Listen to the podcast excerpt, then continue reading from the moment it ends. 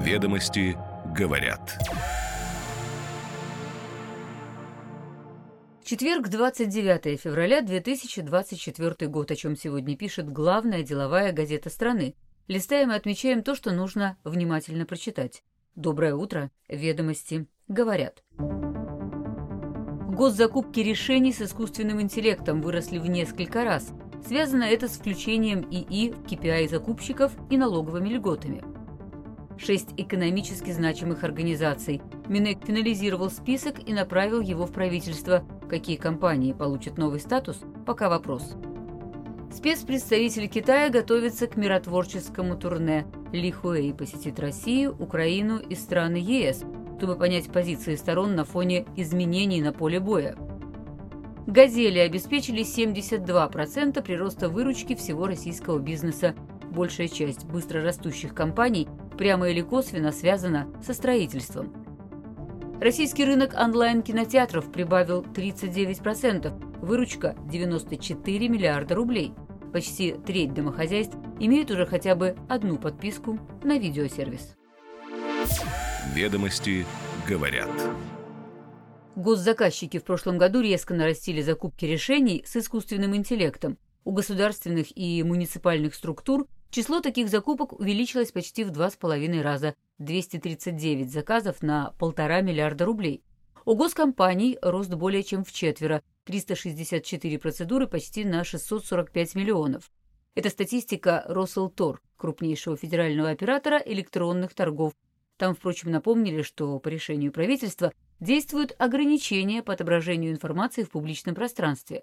К закрытым, поясняют эксперты, относятся в частности закупки, связанные с гостайной или обороной.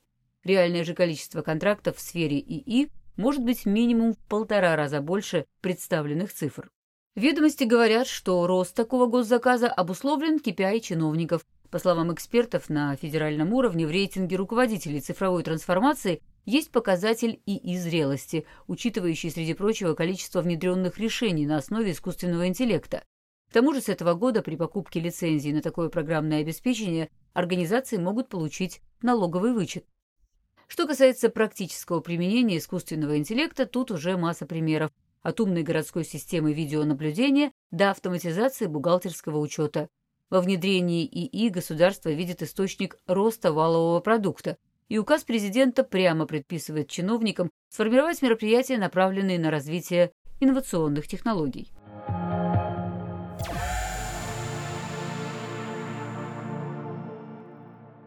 Перечень экономически значимых организаций должно войти шесть компаний. Опубликуют его через 2-3 недели, об этом сообщил первый замминистра экономического развития Илья Таросов на Всероссийском форуме по корпоративному управлению. Называть конкретные компании он не стал.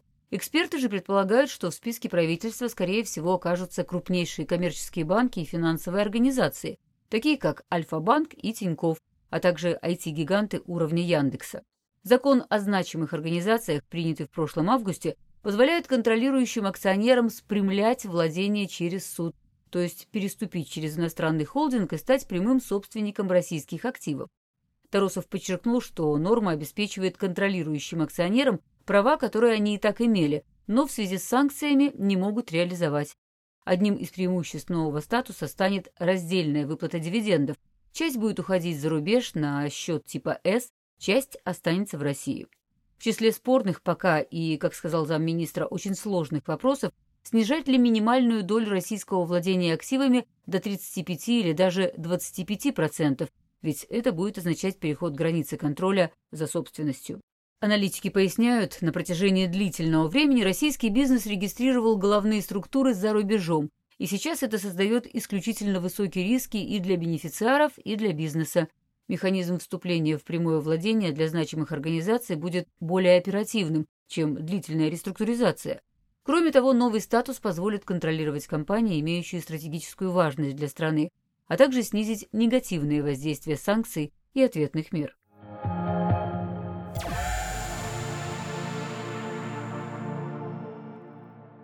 Спецпредставитель правительства Китая по делам Евразии Ли Хуэй спустя почти год снова посетит Россию, Украину и страны ЕС для проведения второго раунда челночной дипломатии по политическому урегулированию украинского кризиса.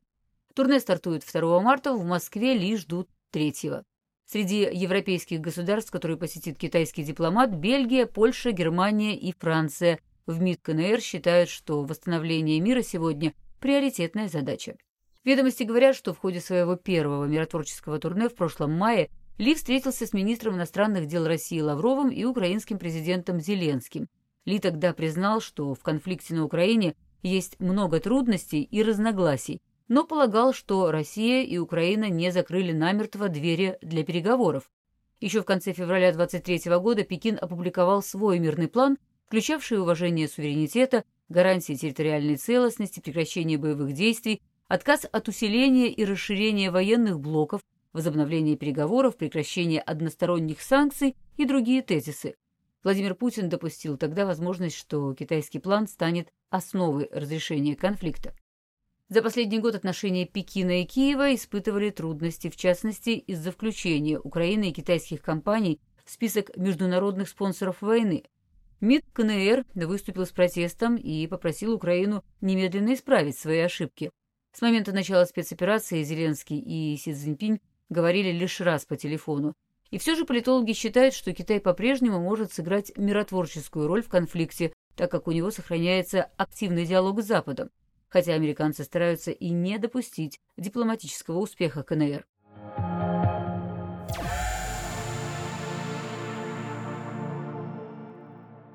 Эксперты Высшей школы экономики оценили вклад «Газелей» быстрорастущих компаний в российскую экономику. С 19 по 22 годы увеличение выручки таких компаний превысило 15 триллионов рублей, 72% всего российского бизнеса. Исследователи считают «Газелями» компании со среднегодовым ростом от 20% и численностью персонала не менее 10 человек. В общей сложности насчитали за 4 года около 30 тысяч «Газелей», примерно 1% от общего числа компаний. В наибольшей степени среди быстро растущих представлены компании, работающие в сфере торговли, строительства и наукоемких рыночных услуг, причем на сектор строительства приходится 14,5%, то есть спрос на услуги данного сегмента по-прежнему далеко не удовлетворен.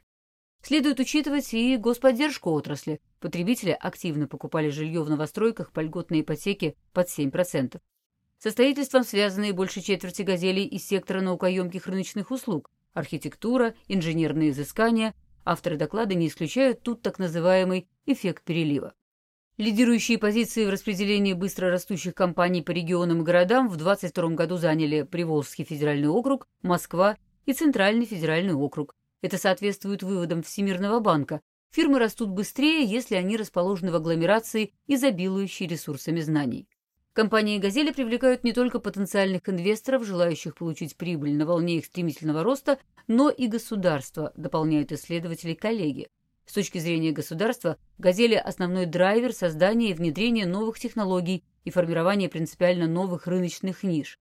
Сейчас наиболее благоприятный за последние годы период для развития быстро растущих компаний, и в первую очередь это касается выходящих на IPO. Благодаря наличию большого объема свободной ликвидности на рынке, а также санкций, ограничивающих инвесторов в части зарубежных активов, «Газели» способны привлекать значительные инвестиции.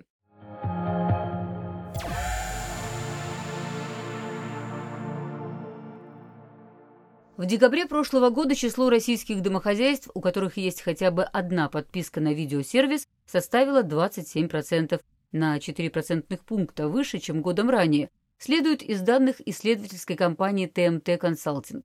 Совокупная выручка отечественных онлайн-кинотеатров за год выросла на 39%, превысив 94 миллиарда рублей. Данные включают доходы от партнерских подписок, но не учитывают выручку от лицензирования оригинальных проектов.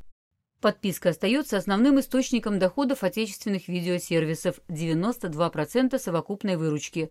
Еще 7% – рекламная модель, доступ к части контента за просмотр рекламных роликов. Оставшийся процент – доходы от продажи и аренды отдельных фильмов и сериалов. В прошлом году они рухнули на 70%, что связано с отсутствием в российских библиотеках голливудских киноновинок. Звание лидера рынка по итогам года сохранил Кинопоиск. Его выручка выросла почти на 90%, а рыночная доля составила уже 30% против 23% годом ранее.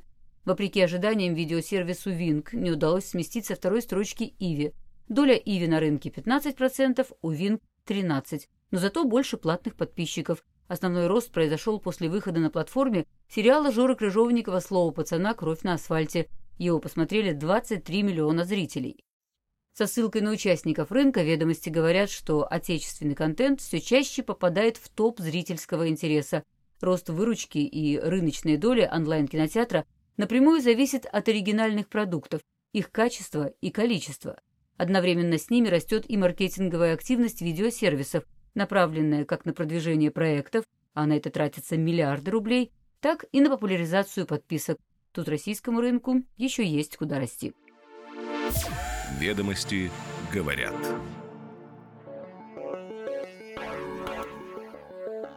Каждое утро по будням «Ведомости говорят». Краткий обзор публикаций главной деловой газеты страны. Следим за развитием событий и новыми трендами. До встречи завтра.